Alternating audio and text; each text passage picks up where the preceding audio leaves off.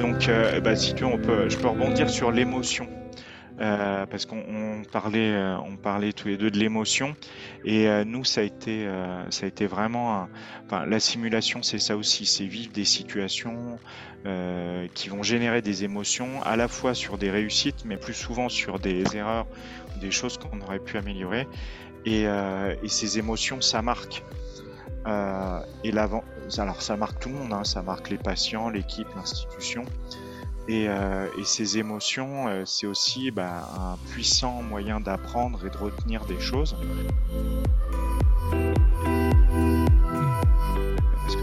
J'avais rencontré, j'ai eu la chance de rencontrer au tout début 2016 René Amalberti. Et René Amalberti m'avait dit un truc qui m'avait marqué et qui parlait pour moi, qui était euh, que bah, finalement le bloc opératoire c'est peut-être l'endroit le plus sûr.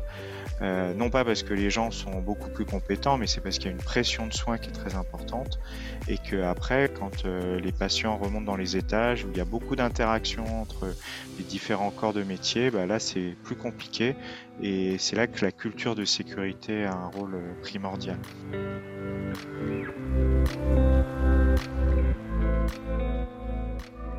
De la contrainte naît la créativité.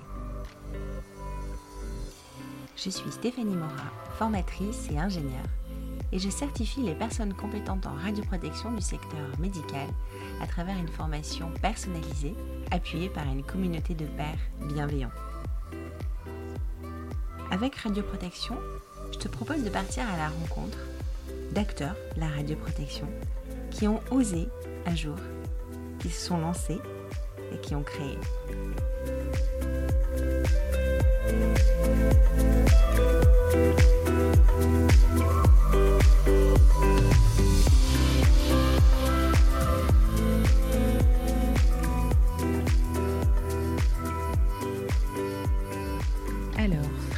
Frédéric. Donc, Frédéric, c'est ton prénom et ton nom de famille, c'est Martin.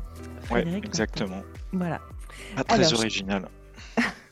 Non, mais alors par contre, je tiens à te, à te féliciter, je ne sais pas si on peut dire ça, mais souligner que tu as une bonne pratique parce que sur LinkedIn, euh, je, je, recherchais ton profil tout à, enfin, tout à l'heure, ouais, mmh.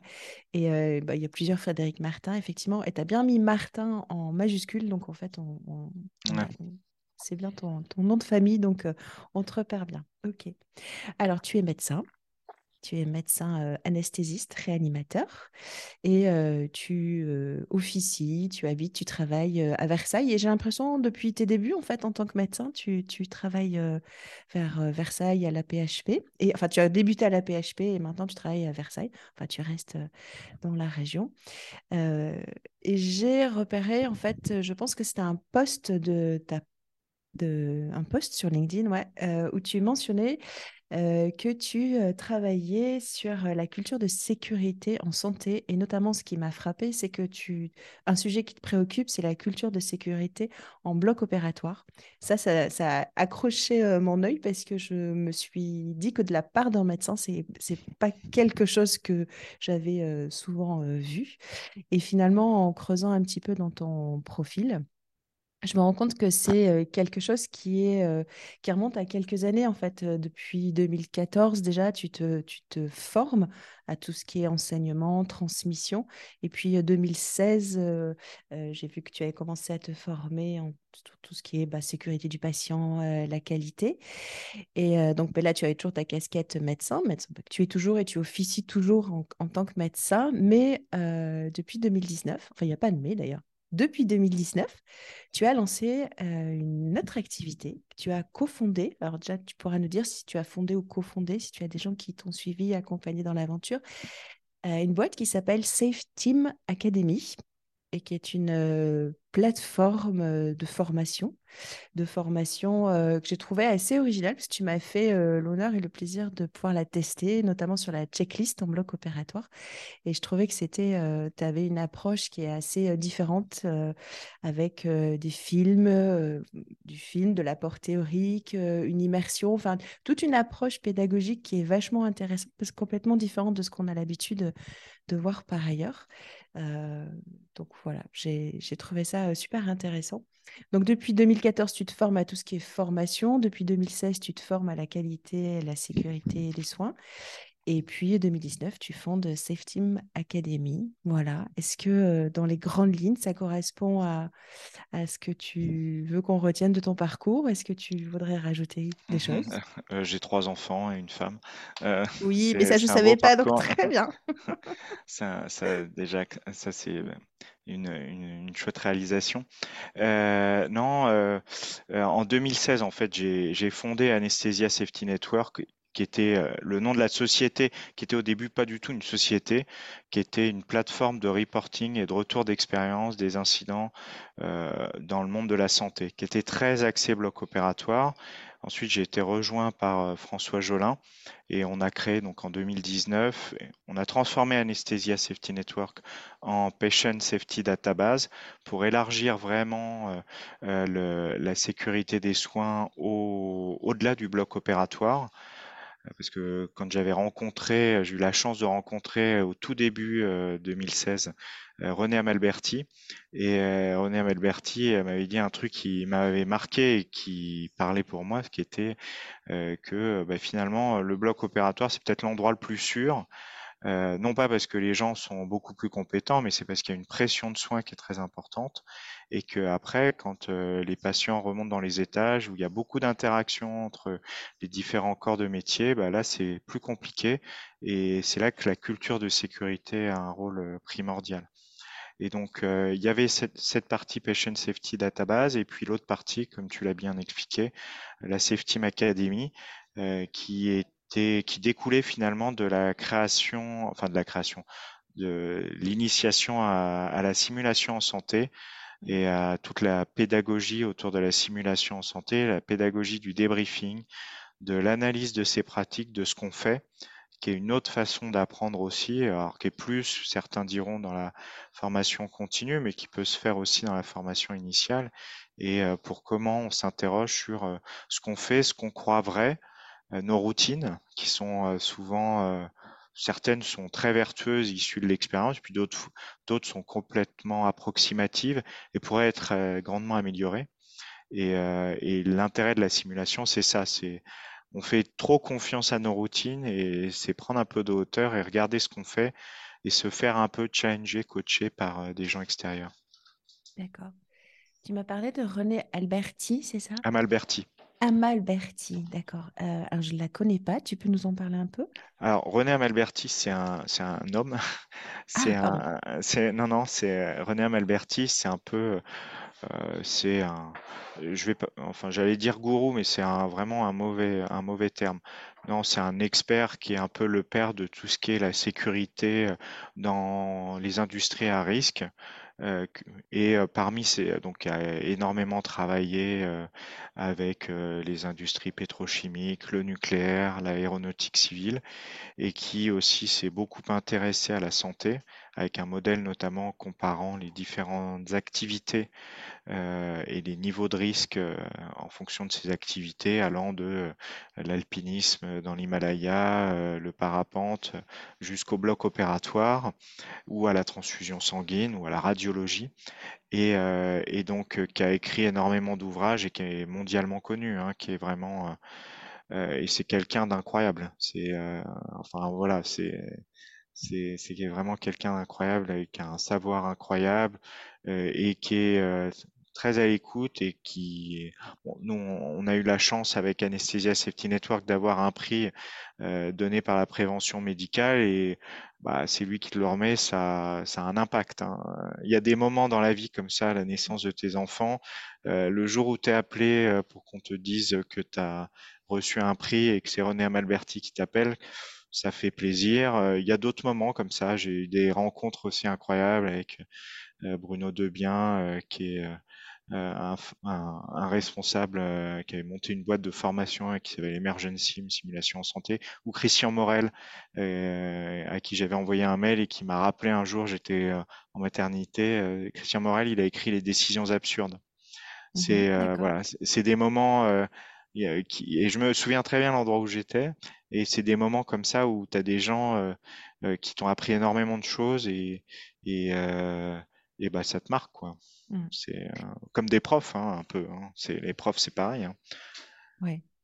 Alors, je, je, retiens que effectivement, quand, euh, si tu te rappelles de, de- exactement de l'endroit où tu étais quand tu as reçu ce coup de fil ou que tu es rentré en contact avec telle personne, c'est que c'est vraiment un événement marquant parce qu'il enfin, y en a peut-être trois, quatre dans une vie. Le 11 septembre, on se rappelle tous où on était ouais, le 11 septembre. Voilà, bon, après ça, c'est dramatique, mais enfin, ça, c'est des choses qui marquent. ouais, euh, ouais. d'accord. Ok, alors du coup, bah, écoute, tu m'as donné deux, trois noms de personnes avec des noms de bouquins. Je vais aller, je vais aller chercher ça. C'est toujours intéressant d'avoir un peu de biblio. Et du coup, euh, René Amalberti, c'est quelqu'un qui, est toujours en activité, que tu suis toujours, Euh, ça? oui, oui, maintenant, Ouais. enfin, il, ouais, il, il est en activité, mais il a des, une, ac- une activité qui est plus euh, internationale maintenant. Il a écrit des livres avec Charles Vincent euh, en Angleterre euh, sur différents, sur plein de choses, sur la résilience. ouais. Il est, il, il est partout. Il, et vraiment, il est partout. Et, et donc, oui, je, après, c'est vrai que il y a des concepts qui sont mis en place. euh, typiquement, un livre qui est euh, passionnant, qui s'appelle Piloter la sécurité euh, de René Amalberti, justement, et qui, euh, qui est plein d'apprentissages très pertinents. Euh, voilà, les livres, ça apporte énormément de choses. hein. Euh, et donc voilà, piloter la sécurité. Alors, je vais peut-être changer de place en- parce que là, je Ouais, peux aller dans un endroit plus calme, parce que là, il y a du monde qui va arriver. C'est un enregistrement sonore qui est le côté pratique. ça Euh, marche. je vais me déplacer. Ah, j'embarque la chaise avec. Euh, Et alors, c'est du coup, tu es en, t'es en, en- c'est- là, quand tu dis que t'es- il y a des, tu as des problèmes de place, du crise de logement, c'est parce qu'en fait, vous avez, vous accueillez beaucoup de monde, en fait, ou tu, ouais, tu es de, amené à te, à de, de grossir, plus en en fait? plus. Ouais, ouais. D'accord. Ok, ok. Donc, c'est plutôt, euh, c'est Oui, plutôt un bon signe. D'où la fatigue. Ok, Mm. je comprends. Euh, Et donc, euh, bah, si tu veux, on peut, je peux rebondir sur l'émotion. Euh, parce qu'on on parlait, euh, on parlait tous les deux de l'émotion, et euh, nous, ça a été, euh, ça a été vraiment, un- enfin, la simulation, c'est ça aussi, c'est vivre des situations qui vont générer des émotions, à la fois sur des réussites, mais malheureusement plus souvent sur des erreurs, des choses qu'on aurait pu améliorer, et, et ces émotions, ça marque. Et alors ça marque tout le monde, hein, ça marque les patients, l'équipe, l'institution. Et, euh, et ces émotions, euh, c'est aussi bah, un puissant moyen d'apprendre et de retenir des choses. Donc c'est aussi l'idée de, des formations qu'on avait mises en place, hein, utilisant le film pour véhiculer de l'émotion, euh, pour vivre des choses et s'en souvenir et, et pouvoir le faire à, à l'infini aussi. Ça me touche vachement ce que tu dis parce que, alors moi, je suis toute nouvelle formatrice. En fait, ça fait juste deux mois que je suis à, à temps plein euh, en tant que formatrice indépendante, mais ça fait longtemps que je m'intéresse à la formation. Et euh, alors, ce sentiment-là, qui est plus un sentiment, mais d'ennui profond pendant les formations, on se demande vraiment ce qu'on fait là et que vivement que ça finisse et qu'on ait notre petit bout de papier à la fin qui dit qu'on a validé, tout va bien. Mais je me suis toujours dit qu'effectivement, arriver à faire rentrer une émotion dans une formation, c'était euh, le but ultime. Alors, moi, j'adorerais arriver à faire ça avec du storytelling, tu vois, en Mm. vraiment en, en racontant une histoire et, et en faisant vivre une expérience pendant la formation, une expérience de formation ou une expérience pendant la formation, je sais pas.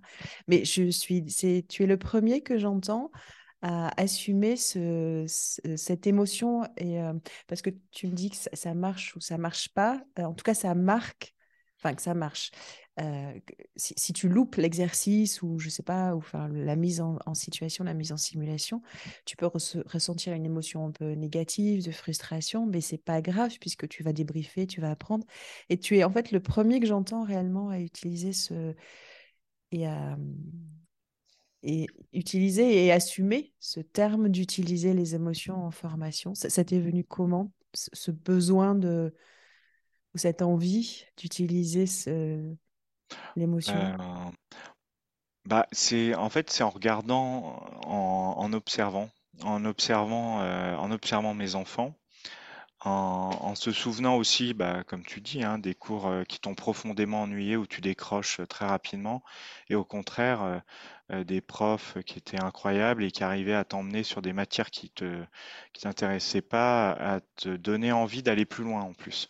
Euh, et euh, donc voilà, et c'est vrai que c'est bah, c'est c'est du enfin c'est du vécu, mais on l'a tous vécu. hein. C'est comment euh, et, et c'est aussi euh, c'est aussi c'est aussi ça qui nous nous intéressait quand on a créé euh, le premier parcours sur la checklist au bloc opératoire. C'est euh, c'est enfin je vais pas dire un mot grossier, c'est faire une formation sur la checklist, c'est d'un ennui mortel euh, si elle est classique. Par contre, raconter des histoires et montrer à quel point on peut améliorer, travailler ensemble, progresser, euh, bah ça, ça marche beaucoup mieux et, on arrive à embarquer les gens. Et nous, c'est ce qu'on a constaté avec les différents professionnels de soins. Euh, moi, j'ai été surpris du, de, de l'envie de, de certains de suivre une formation d'une heure euh, sans aucun petit papier en plus à la fin. hein. Euh, et euh, comment sur la checklist qui pour euh, bah, certains praticiens, certaines infirmières, hein, euh, bah, c'est profondément ennuyeux. Euh, sauf que là, non. Et alors en plus, quand tu rajoutes à ça une discussion collégiale entre euh, différents corps de métier, euh, où finalement euh, on n'est pas là pour se râler dessus, on est là pour réfléchir ensemble comment on va mieux travailler demain, bah, ça redonne du sens aussi au travail, quoi. Donc, euh, donc très clairement, ouais, c'est c'est bah, de ça dont, enfin moi, euh, je suis convaincu que c'est ça dont on a besoin. C'est ton moteur. Ok. Euh, la plateforme dont tu m'as donné le nom et que j'ai oublié avant la création de ces. C'est ouais. avant, cré- avant la création de Safe Team, tu avais créé, tu as lancé C'était. Anesthesia Safety Ah, Network, qui était devenu après, c'est en fait, c'est maintenant, c'est le nom de la société, mais euh, c'était trop marqué anesthésie, hein, évidemment. Euh, et le but, euh, justement, c'est de bien montrer que euh, bah, la sécurité des soins, la culture de sécurité, ça touche tout le monde et qu'on est tous un maillon de cette chaîne de soins. Le patient, l'aide-soignant, les personnes aux admissions, euh, le manipulateur en électroradiologie, le radiologue, enfin tout le monde, la famille, le pharmacien, enfin vraiment. euh, c'est un travail d'équipe, quoi. C'est un sport d'équipe. hein. C'est pas moi qui le dis, c'est la Haute Autorité de Santé, mais je pense qu'ils ont, pour le coup, ils ont vraiment raison. Du coup, ils ont raison.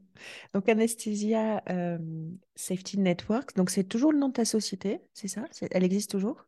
Oui, elle existe toujours. Ouais, ouais, D'accord. elle s'est, elle s'est développée et elle porte donc à la fois la Patient Safety Database et la Safety Academy. D'accord. Euh, donc, euh, tu l'as créée en 2016, c'est ça?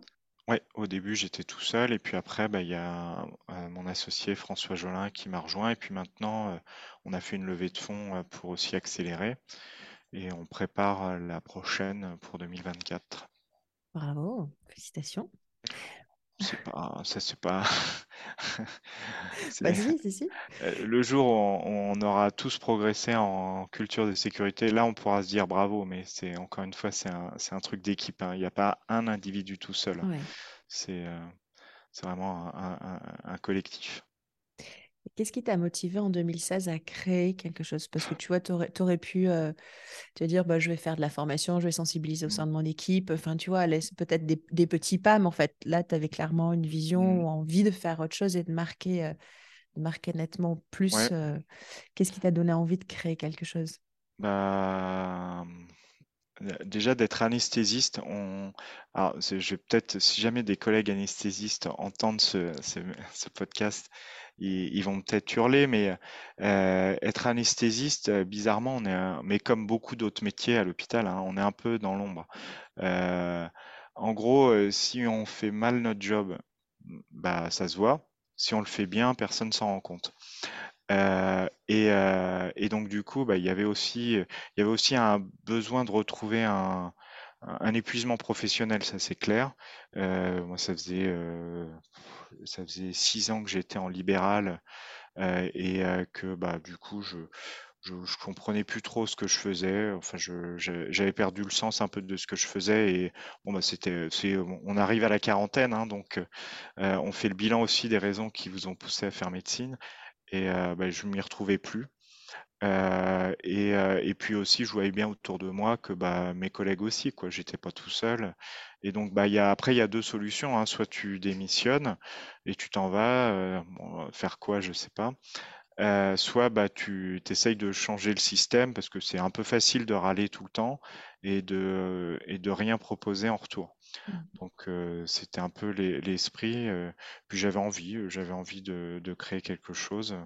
Et donc bah, je trouvais que c'était finalement. puis après c'est beaucoup de rencontres aussi, hein, comme je te disais. hein. Euh, René Amalberti, Bruno Devien, euh, Christian Morel, et puis Claude Vallot, enfin des tas de gens. je- si si j'en voilà des collègues dans mon travail. Enfin voilà, c'est vraiment plein plein de rencontres. Ok. Et, et, euh, euh, donc, ta boîte qui existe toujours, la- ta, ta première intention, ça avait été, c'était la formation, la sensibilisation. C'était quoi ton intention derrière ta première, enfin, ta boîte, je dis ta première boîte, mais Ouais, en fait, ouais, qui existe toujours, Enfin, son, premier ouais. nom, on va dire. Alors, c'est, c'est, c'est plus la mienne exclusivement. hein. Euh, la- initialement, c'était pas vraiment une boîte, c'était de, de faire du partage de retour d'expérience en santé ouvert euh, pour tout le monde, pour que euh, ce savoir que euh, j'avais assisté à un, colloque à, Angers qui s'appelle l'ICMASIM, qui est organisé par Jean-Claude Grandry sur la simulation en général, au-delà de la médecine. Et il y avait un intervenant qui était qui travaillait dans le nucléaire, parce qu'à Angers, c'est pas très loin de la centrale nucléaire de Chinon, qui est une autre de mes passions, le nucléaire. Euh, et euh, il avait expliqué que bah avec euh, la la enfin le comment dire le, le renoncement finalement à, à l'énergie nucléaire, et je ne vais pas rentrer dans le débat, il y avait euh, bah, des, moins de gens qui s'étaient formés, et des gens qui étaient partis à la retraite, qui étaient partis avec un savoir conséquent, une expérience conséquente aussi, et cette expérience, elle était perdue. Et, euh, et euh, un de mes collègues Thomas Lopez, m'avait donné euh, une revue qui s'appelle Survol, qui est fait par Air France. Et euh, j'avais vu le truc et je m'étais dit, mais c'est génial, et pourquoi on- ça on le fait pas de façon non punitive? Parce que ce qui remontait euh, et ce que, ce que tous les soignants lisent, c'est euh, les rapports des assurances professionnelles qui font les, les, les, les punitions. Mais c'est toujours ça, c'est on punit, on, on, on montre ce qui va pas, on montre la sanction, mais personne va au boulot pour être sanctionné, pour faire mal son travail. Donc finalement, j'avais l'impression qu'on on, on- on perdait de l'information, le retour d'expérience en santé, qui était un truc qui me passionnait, euh, bah, c'était difficile à mettre en place. Et donc euh, j'avais eu envie de, de, de donner, de créer un peu une plateforme ouverte euh, en français et en anglais euh, qui permettra à chacun de, de rapporter, mais sous l'angle j'analyse ce qui m'est arrivé, mais pas je dénonce. Et c'était anonyme évidemment, hein, et il, y avait- il était hors de question de mettre des noms de patients ou quoi que ce soit. Et ça a bien marché. Euh, enfin, ça a bien marché parce qu'on en a, là, on est à la 21e. Au bout de la 11e ou 12e, c'est- ça s'est transformé en Patient Safety Database. On a commencé à avoir des cas euh, d'Angleterre et autres, mais euh, l'impression, c'était que ça tournait toujours en boucle. Il y avait un plafond de verre qu'on n'arrivait pas à briser et finalement, on restait dans, entre gens convaincus. Et pour développer cette culture de sécurité, bah, quand tu restes entre gens convaincus, on va pas bien loin. Euh, donc du coup, euh, il y avait un élément nous qui nous manquait à nous tous, hein, euh, soignants et non soignants d'ailleurs. Alors peut-être que les paramédicaux c'est plus développé probablement que les médecins, qui était bah, tout ce qui est compétences non techniques, cette culture de sécurité qui est pas trop à enseigner. On parle de, on parle de gestion des risques, on parle pas de sécurité patient. Rien que ça, pour moi, ça me, ça me titille un peu. Et les anglo-saxons, pour ça, euh, ils sont critiquables hein, sur plein de trucs, mais euh, ils parlent de sécurité patient et pas de gestion des risques. Euh, et moi, je trouve que c'est quand même plus engageant de parler de choses positives que, enfin bon, ça c'est un, un éternel, un éternel constat, mais on, on va changer. Euh. Et, et donc voilà. Et donc, euh, je, mais je m'égare. Et euh, donc, euh, je sais plus où j'en étais du coup. On en Euh, était tu, à. tu disais qu'en fait, oui, rester entre gens convaincus. Ouais. Alors d'ailleurs, tu me parlais, alors peut-être d'édition, onzième édition, c'est ça? Enfin, parce que tu, tu Là, on est entre la, 11 on et est 21. Ça, ça fonctionne par, euh, par euh, batch, par année, par C'est trimestre, c'est Ah, trimestriel. C'est en, tous les trois mois. Alors, il y a eu une période un peu de creux pendant le Covid notamment, et puis pendant le développement de Safety Academy, parce que c'est une plateforme qui a rien de lucratif. Hein. c'est, il n'y a aucune publicité. C'est, on, enfin, on n'a pas vocation à, à, commercialiser aucune histoire ou quoi que ce soit. Hein. C'est vraiment du partage, c'est une envie de partager et de tester, et pas en faisant contre ce qui existe, mais en montrant l'impact que ça peut avoir. C'est-à-dire qu'on n'est pas en compétition à essayer de se partager des miettes de déclaration avec les ARS ou la Haute Autorité de Santé, pas du tout. L'idée, c'est vraiment d'aller tous dans le même sens et c'est pour ça que c'est ouvert, que les cas ne nous appartiennent pas, que, que, voilà, nous on fait juste le filtre pour s'assurer que bah euh, voilà il n'y a pas des choses euh, où il y a de la violation de secret médical ou des choses anticonfraternelles qui pourraient être mmh. visibles. Ça c'est ça c'est notre rôle dessus. Et c'est un outil qu'on continue de développer. avec, tous, les, tous les trois mois, vous, vous remettez à jour la, base de données enfin... Alors, tous les trois mois, on publie une revue ah, on publie une revue qui est accessible gratuitement. Alors, on est en train de retravailler là-dessus, hein, donc qui s'appelle Patient Safety. enfin, la plateforme s'appelle Patient Safety Database et la revue s'appelle Patient Safety Report. Alors, pourquoi en anglais? C'est pas pour se faire mousser, mais c'est juste que parce qu'on ne veut pas rester dans l'entre-soi et que le savoir il est partout et que on veut qu'il soit accessible et que d'autres d'autres endroits, d'autres pays ont peut-être des savoirs, des, des, expertises à partager et que bah, ce soit partagé euh, après. On, on, échange ensuite parce que les histoires, les erreurs qui sont commises ou les bonnes idées qui sont mises en avant dans d'autres pays, euh, elles sont probablement euh, très pertinentes en France aussi. Hein. Et du coup, le contenu est en anglais aussi? Il est en français et en anglais, c'est publié tous les trois mois et on sélectionne les cas euh, qui nous paraissent les plus pédagogiquement intéressants. Voilà. D'accord. comment on, fait pour avoir accès à, au bah, dernier numéro? Enfin, ah, bah tu. Sur LinkedIn, sur, le site. Euh non, sur le site, on tape Patient Safety Database, patient euh, safety S-A-F-E-T-Y et database euh, comme database, et sur Internet. Et, et, de là, vous, vous avez accès à. Alors, on est en train de refaire le site. Hein. Parce qu'on est en train de refaire l'agent conversationnel qui aide au débriefing, parce qu'on crée en même temps un, un outil qui va permettre d'être un peu L'idée, ce serait de créer un coach virtuel euh, qui, en même temps que tu déclares, va te permettre de t'interroger et de faire une analyse des causes racines, si c'est euh, sur la version un peu euh, recherche des, des, facteurs contributifs un peu grillés à l'arme, mais aussi qui aille au-delà, qui, qui challenge le déclarant en essayant de lui faire euh, trouver des pistes d'amélioration sur ce qui ferait demain mieux pour lui, pour son équipe, pour son institution. Et que ça, ce soit une réflexion qui soit pas dans la recherche de causes, mais plutôt dans la recherche des facteurs qui ont fonctionné. Euh, ce qui fait qu'on peut tout à fait déclarer, et il faudrait, et ça c'est euh, un enseignement que j'ai eu d'une autre personne qui a compté, qui est Jean Pariès, euh, qui, travaille à l'IXI, on peut énormément apprendre de notre activité qui fonctionne bien, parce que finalement, cette activité qui fonctionne bien, c'est 95% de notre travail. et, il y a des choses qui marchent. Et ces choses qui marchent pour Paul, probablement que si Jacques les connaissait, il pourrait améliorer ses pratiques aussi. Donc, bon, ça, c'est. Ce que tu veux dire, c'est qu'on pourrait aussi déclarer ce qui marche bien. C'est ça, en fait, d'avoir une base de. On devrait. Ouais, on devrait. on devrait. Mais il faut prendre le temps. Euh, voilà. On devrait déclarer ce qui marche bien. Parce que ça, ça se saurait, du coup. Et surtout pour le partager avec d'autres qui pourraient s'inspirer, effectivement. Exactement. Donc ça, tu crées 2016. Euh, est-ce que ce que j'ai entendu, c'est que finalement tu avais envie d'aller un peu plus loin parce que tu, tu m'as parlé peut-être de plafond de verre. En fait, vous étiez, tu avais le sentiment d'être entre pairs qui étaient persuadés du bien fondé de cette de cette database, de cette base en fait. Mmh Mais tu voulais aller plus loin et aller chercher euh, toi et tes collaborateurs, tes mmh. associés, peut-être des gens qui, n'étaient pas intéressés euh, par ça ou qui, qui n'étaient pas persuadés, qui, pensaient que ça ne fonctionnait pas ou que ça servait à rien ou qui ne s'y intéressaient tout simplement pas? En fait, on, voulait développer cette culture de sécurité à travers la revue en restant dans l'entre-soi bah, c'était, on avait un- un- une grosse limite. hein. En, en France, je sais pas combien il y a de millions de soignants, mais euh, et dans le monde, euh, je, je- je risque de dire une bêtise. J'avais lu un truc sur euh, de l'OMS, c'était de l'ordre de 60, euh, 90 millions. Alors c'est à vérifier, hein, Ouais, mais soignants dans le monde.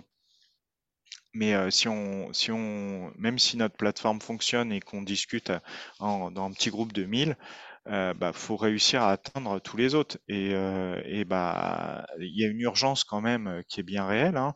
C'est euh, la fiabilité de notre activité de soins qui est de plus en plus complexe, avec des rapports à droite ou à gauche de, euh, d'événements indésirables graves, on les appelle comme ça, ou accidents euh, dans le système de santé, qui seraient dans les dix premières causes de décès dans le monde. Euh, si on peut pas, on peut, euh, je pense qu'il y a énormément de ressources qui sont mises, euh, enfin c'est ce qui paraît sur le paludisme, la tuberculose, euh, la recherche de maladies euh, qui sont moins mortelles finalement que notre manque de fiabilité. Donc là, il y a un truc à faire. Et, et, et pour faire ça, bah, faut former en masse. Et il n'y a que Internet, l'e-learning, euh, la vidéo simulation. Enfin, ça c'est, je, prêche pour ma paroisse, mais il y a, que ça qui peut former en masse. Ça ne veut pas dire que c'est la meilleure des façons. Euh, moi, je pense que c'est un- une bonne introduction et un bon renforcement de connaissances, mais par contre, euh, c'est clairement un outil à, utiliser en, en complément ou en initiation. Mais en tout cas, pour développer cette culture de sécurité, et, ça marche. Euh, enfin, avec la Safety Team Academy, on travaille avec le Vietnam, on, on forme des soignants dans sept hôpitaux privés là-bas. On a formé des gens euh, euh, là pour le, pour le coup euh, de façon non commerciale avec euh, euh, Kinshasa. Euh, donc, et, euh, et on, on s'amuse de découvrir que finalement, euh, les gens sont à la fois très réceptifs et, euh, et accaparent rapidement euh, des, des outils. Euh, les discussions qu'on avait avec un chirurgien dans une clinique à Kinshasa où il nous disait que suite à la formation sur la checklist, euh, maintenant ils déposaient tous leur téléphone à l'entrée du bloc. Euh, Ce qui est rigolo, c'est parce que, et je suis sûr que la même en France, bah, ce ne sera pas le même impact parce que Mm. voilà, c'est euh, euh, c'est un peu un savoir qui vient d'ailleurs, euh, qui est proposé et de façon différente. Donc, euh, et les gens adhèrent. Et c'est ça qui, c'est des choses toutes bêtes. Hein. C'est pas ultra innovant. C'est pas le nouvel anti, la nouvelle immunothérapie ou le nouvel examen de radiologie. C'est juste se prémunir des interruptions de tâches typiques. ouais, ok. Donc 2019, tu, tu crées cette... euh, euh, Je une avec mon associé. hein. Ouais, Euh, le- je suis euh, François. Jolin, c'est ça? Oui, Ouais, c'est ça. ok. ouais. Ok, et donc là, c'est vraiment la partie formation. Et quand tu formes au Vietnam, ce sont des francophones? Tu, as une version anglaise? euh, tous nos modules, tous nos modules. c'est l'avantage du bloc opératoire et de la période Covid, c'est que tous nos modules ils sont doublés en anglais avec des masques, c'est beaucoup plus simple. Mais euh, ça, c'était, bah, on a trouvé que cet avantage-là. Et on y est allé, on est allé sur place. Ça, c'est un projet qu'on fait avec euh, euh, Clément Buléon, qui est un médecin anesthésiste aussi. euh, donc, qui a, c'est un projet un peu, enfin, c'est un projet ambitieux qui a été initié par un, un autre anesthésiste qui s'appelle Philippe Macaire, qui est, Mais il y a un beau est, réseau, c'est bien. oui, qui est quelqu'un d'incroyable aussi et d'ultra brillant. Et euh, donc euh, Philippe, il, voulait, il voulait euh, avec sa directrice du groupe de cliniques privées, hein, c'est sept cliniques privées au Vietnam, il voulait devenir le- les hôpitaux les plus sûrs d'Asie.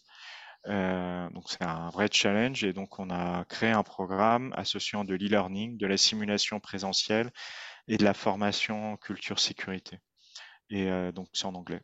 Et on, on fait ça avec eux. Donc c'est, euh, on associe les deux. Et bon, après c'est, on est au début, ça fait un an maintenant, mais euh, bah, les retours qu'on a sont euh, plutôt très positifs. Donc euh, on compte bien continuer à déployer l'outil euh, au-delà du Vietnam évidemment. D'accord.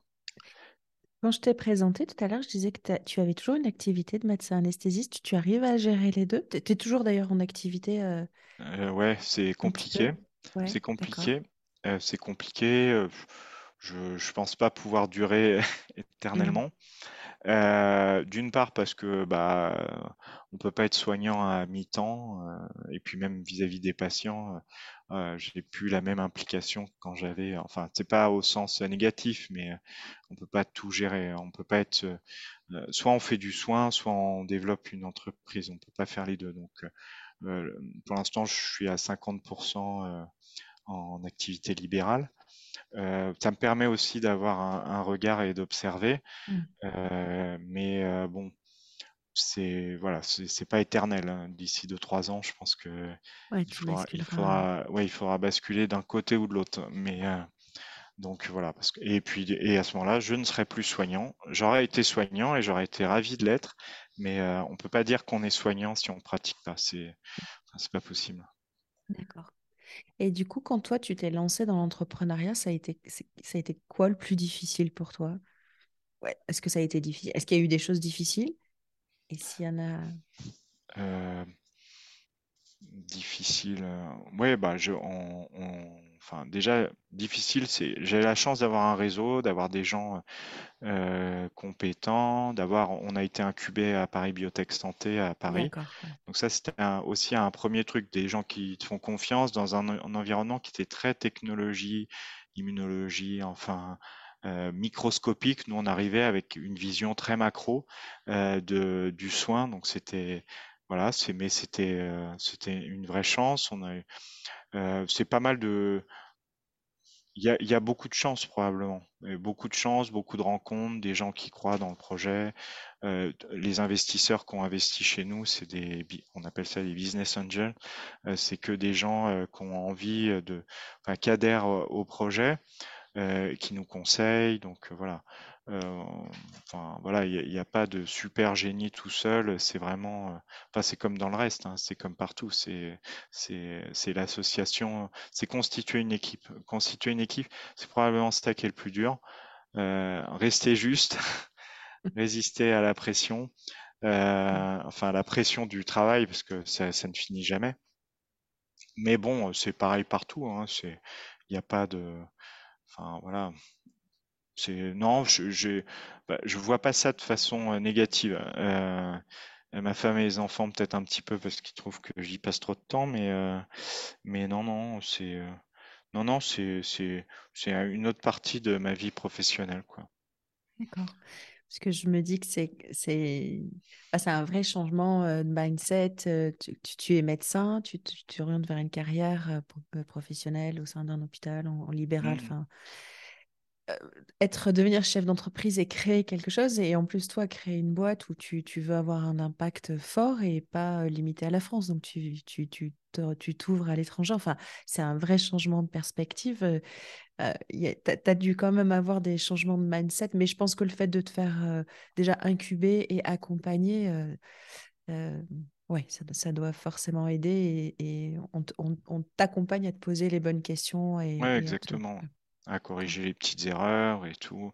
Les comptables, hein, c'est on découvre des tas de corps de métier euh, euh, qu'on n'imaginait pas, et même dans la prospection quand on discute avec des directeurs de ressources humaines qui sont des gens à l'hôpital avec lesquels j'ai jamais échangé quand j'étais à l'hôpital et je me mets à échanger avec eux, on change de regard. On, on change de regard sur des gens euh, euh, pour lesquels on n'a aucune idée euh, des raisons qui les ont poussés à faire ce travail. Et on découvre des gens euh, euh, qui sont euh, assez incroyables aussi, qui sont passionnés, qui ont une quête de sens aussi dans leur métier. Enfin voilà, c'est vraiment des, c'est changer de regard et, casser les images, euh, euh, les images, ouais, les idées reçues, tout ça. C'est vraiment, c'est vraiment ça le, c'est ça qui est intéressant. D'accord. Ok. Peut-être que finalement, c'est une de tes plus belles réussites aussi, justement, de, de, de casser euh, ces images. euh, parce qu'on peut se dire que dans la sécurité du patient, euh, même le directeur financier, le directeur des ressources humaines, en, en choix, mais ne serait-ce que de faire un choix de je vais acheter une formation, enfin, je vais Mhm. former mes équipes et je me donne le moyen. et il fait partie lui aussi de la chaîne de la sécurité du patient, ce qui n'est pas évident a priori quand on regarde Ouais, ouais, c'est ça, c'est ça, et c'est vraiment tout le monde, euh, euh, tout le monde, le, le- l'ingénieur biomédical, euh, l'aide-soignant, le nombre de fois où j'ai en, simulation notamment, euh, ou même en, vrai, une, ou deux fois, il y a des aides-soignants qui m'ont dit après une situation de crise, j'ai l'impression d'avoir servi à rien. Ça, c'est terrible, c'est terrible. Et en fait, en débriefant, et, c'est toute la pédagogie de la simulation, en débriefant avec les gens, on leur fait prendre conscience que non, en fait, ils ont fait des tas de choses qui étaient essentielles.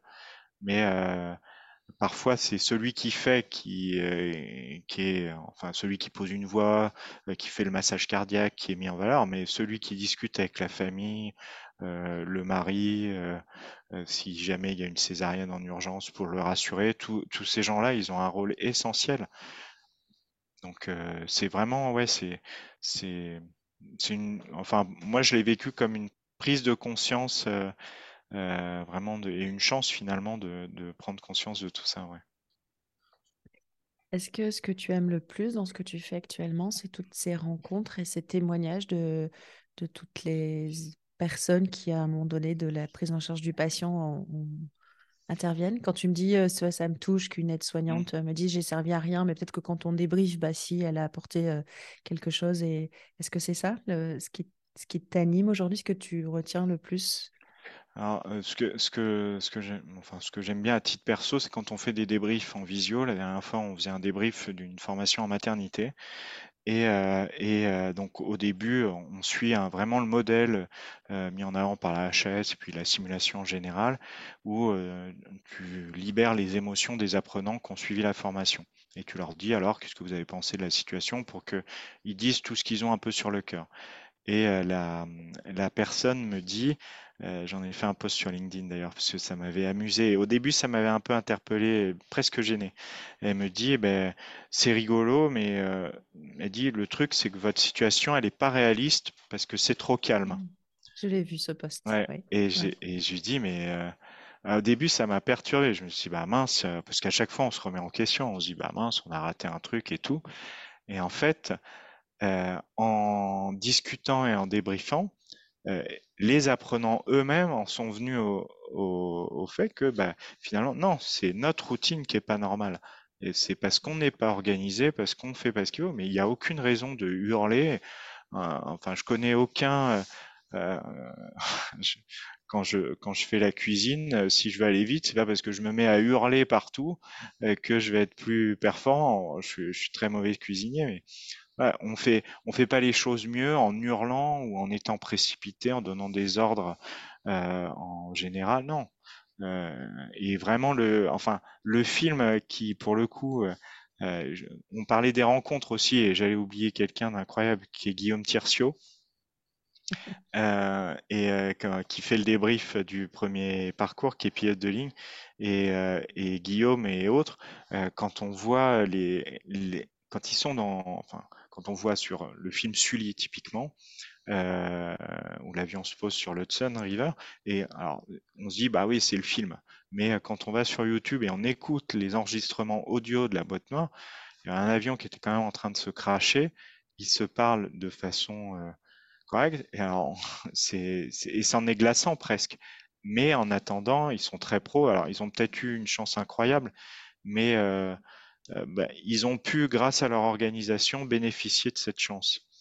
Et, euh, et, nous, on en est loin. Mais on en est loin pas parce qu'on est mauvais, on en est loin parce qu'on n'a pas appris. Et on est en train de changer. On est en train de changer. Hein. C'est les choses changent. Il y a plein de choses qui sont faites en formation initiale comme continue, mais, mais ça va prendre du temps. Dans ce poste, tu... ce qui m'a marqué, c'est que tu dis à un moment donné, euh, l'équipe a 15 minutes pour faire les choses. Si on est 15 minutes à hurler, ben en fait, effectivement, on a 15 minutes et on hurle et ça avance pas. Mais si on est calme, posé, si on sait ce qu'on a à faire, on a, alors je sais pas si l'équipe est composée de 6 personnes. Ouais, 90 ouais, voilà, c'est ça. On a 6 mmh. euh, fois, 6 fois 15 minutes. Et en fait, quand tu penses à ça, c'est juste énorme, en fait, effectivement. Bah oui, oui. C'est en fait, c'est en faisant le, en discutant. Et c'est tout à l'heure, tu disais qu'est-ce qui est le plus intéressant. Ben c'est ça, c'est ces discussions avec, parce que c'est pas une idée qui vient comme ça. C'est une idée qui vient grâce à la discussion avec d'autres. Et, et du coup, tu te mets à analyser ce que tu fais, chose qu'on fait finalement très rarement, parce qu'on est dans notre routine, qu'il y a beaucoup de choses à faire, qu'il faut faire vite, que les patients attendent, qui veulent être soignés, et, tout le monde a raison. Mais bah, des fois, la formation, c'est ça aussi, c'est se poser pour regarder ce qu'on fait et reprendre après différemment. Tu as plusieurs fois prononcé le terme de débrief. Le débriefing, c'est, je suis d'accord avec toi, c'est hyper important. par contre, c'est une vraie technique de débriefer, de savoir débriefer avec son équipe ou avec les collaborateurs. Enfin, voilà. Tu as des ressources qu'on pourrait consulter ouais? bah, Beaucoup. les premières, c'est celle de la Haute Autorité de Santé. Hein. briefing, débriefing, ils ont plein de fiches mémo. Euh, le, site de la HAS, il, regorge d'informations dessus, hein, qui sont très bien faites, avec des petites interviews. Euh, enfin, il y, a vraiment plein de choses. Et euh, faut y aller. Mais pareil, il faut prendre le temps d'y aller aussi. C'est ça qui est compliqué. C'est, et c'est un peu le, tu vois, ce constat qu'on qu'on a fait avec la Patient Safety Database, c'est qu'il y avait de la ressource, il y a de l'info, elle est là, elle est partout l'information. Voilà, c'est euh, surtout avec Internet, euh, mais on en a trop. Mmh. Et, euh, et, et du coup, bah, quand tu as trop de choses à faire, bah, tu fais rien. Et, et du coup, bah, l'idée, c'était aussi ça, c'est au travers des formations, des vidéos simulations, on, a, on travaille sur deux, trois objectifs. À la fin, bah, on pousse des contenus et qui sont ceux de la HS, hein, parce qu'on va rien inventer. Hein. Tout a été fait, très bien fait. Donc, vraiment, l'idée, c'est de euh, d'être un, passeur de un passeur de plats et d'infos euh, et de faire avec et pas contre parce que ça, ça sert à rien. On va pas réinventer l'eau chaude. Hein. Ok. Tu traites des sujets de radioprotection dans tes formations? Pas encore. J'aimerais bien. Ok, appel à, appel à candidature si certains ont des projets. Euh. Euh, volontiers, non, il y a des tas de sujets. Alors, c'est les formations réglementaires, on, en avait parlé. Euh, c'est vrai que bah, en tant que soignant, moi, je fais la formation de base. et c'est vrai que bah, je m'ennuie. mais il y a, il y a des tas de formations où on s'ennuie. Et euh, bah, au final, je sors de là en n'étant pas beaucoup mieux formé euh, qu'à la fin, qu'au début, je veux dire. Mais par contre, euh, j'ai mon papier. Bon, mais est-ce que c'est ça l'objectif de la formation? Je pense pas.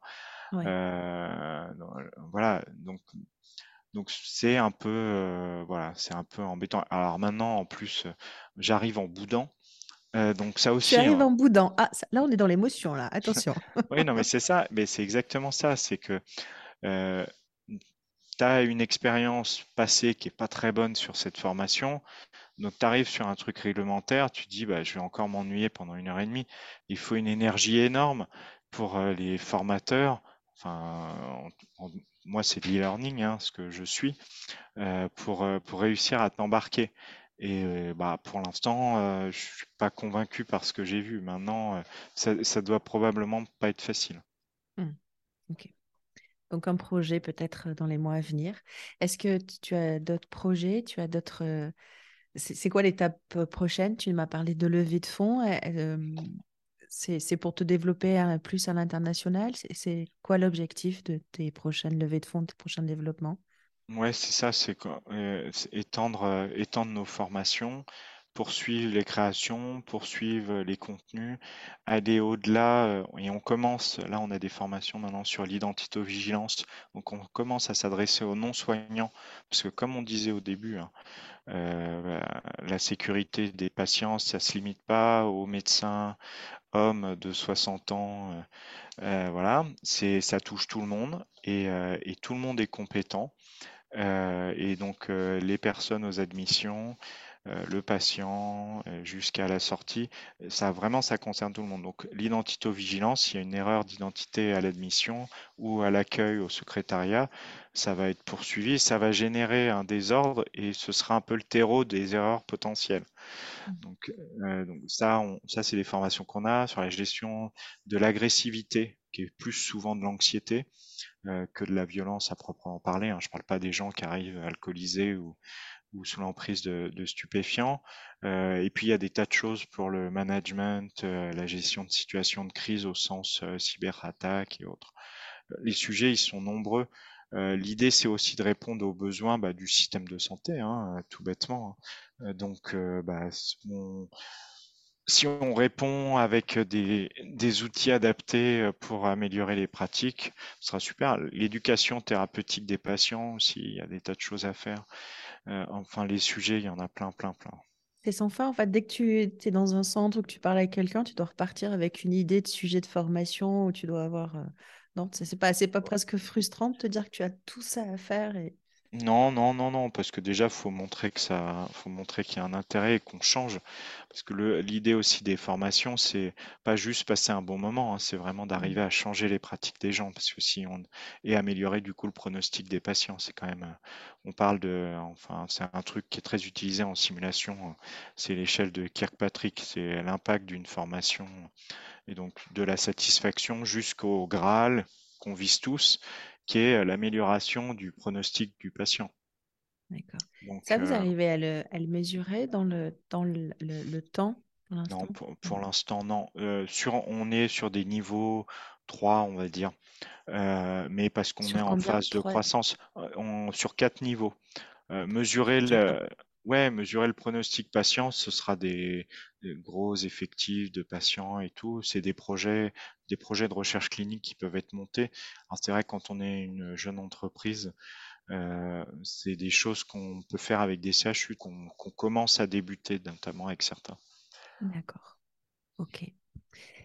Euh, on arrive au bout du temps qui euh, que tu as. Mmh. Est-ce que alors j'ai peut-être deux, deux, questions, deux dernières questions rapides. Alors, la dernière, finalement, on y a un petit peu euh, répondu. Je voudrais juste, avant de te poser, bref, je vais faire court. Euh, euh, pour toi, ça a quand même été beaucoup de changements ces dernières années. Ça a été un, vrai changement de vie. Ça tu m'as parlé de ta famille, tu m'as parlé de tes enfants. Tu, on a parlé des émotions, peut-être de fatigue aussi, de, la, l'équipe qui grossit vite, c'est ce qui est bien, c'est qu'il y a une marque de succès, mais il faut, faut arriver à suivre. C'est, Quel est finalement le conseil que tu te donnerais, toi, au Frédéric de 2016, qui se lance dans cette aventure un peu naïf euh, et plein d'entrain euh? euh, Ce sera pas facile, mais euh, c'est ce que je me dis souvent. Hein, si c'était facile, tout le monde l'aurait fait. Donc, donc voilà. Mais il y il faut satisfaire peut-être ce que je me dirais, c'est, euh, et ça, c'est euh, c'est une critique euh, personnelle, c'est se satisfaire des petites victoires. Mmh. parce que on célèbre pas assez les petites victoires. Et, mmh. et voilà, ça c'est, voilà, mais ça c'est, c'est, c'est un, un, travail personnel qui est, qui est plus que je que je réserve à des consultations avec quelqu'un, quoi. voilà. ok. Bon, bah, en tout cas, ta famille est là. En tout cas, j'ai bien entendu que tes enfants aussi savent te, ramener euh, sur euh, la réalité. Bon, ils t'encouragent quand même, ils te soutiennent.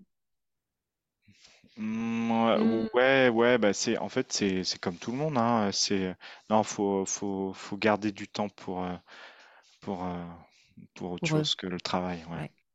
Bon, bah, ça, c'est un conseil que je prends pour moi. Alors, j'ai aussi trois enfants, mais c'est vrai que quand on se lance dans des aventures comme ça, et la mienne, elle est toute petite par rapport à la tienne, effectivement, il faut quand même arriver à garder du temps pour le On reste. commence tous petits, hein, donc, mmh. euh, mais c'est pas grave, euh, au contraire.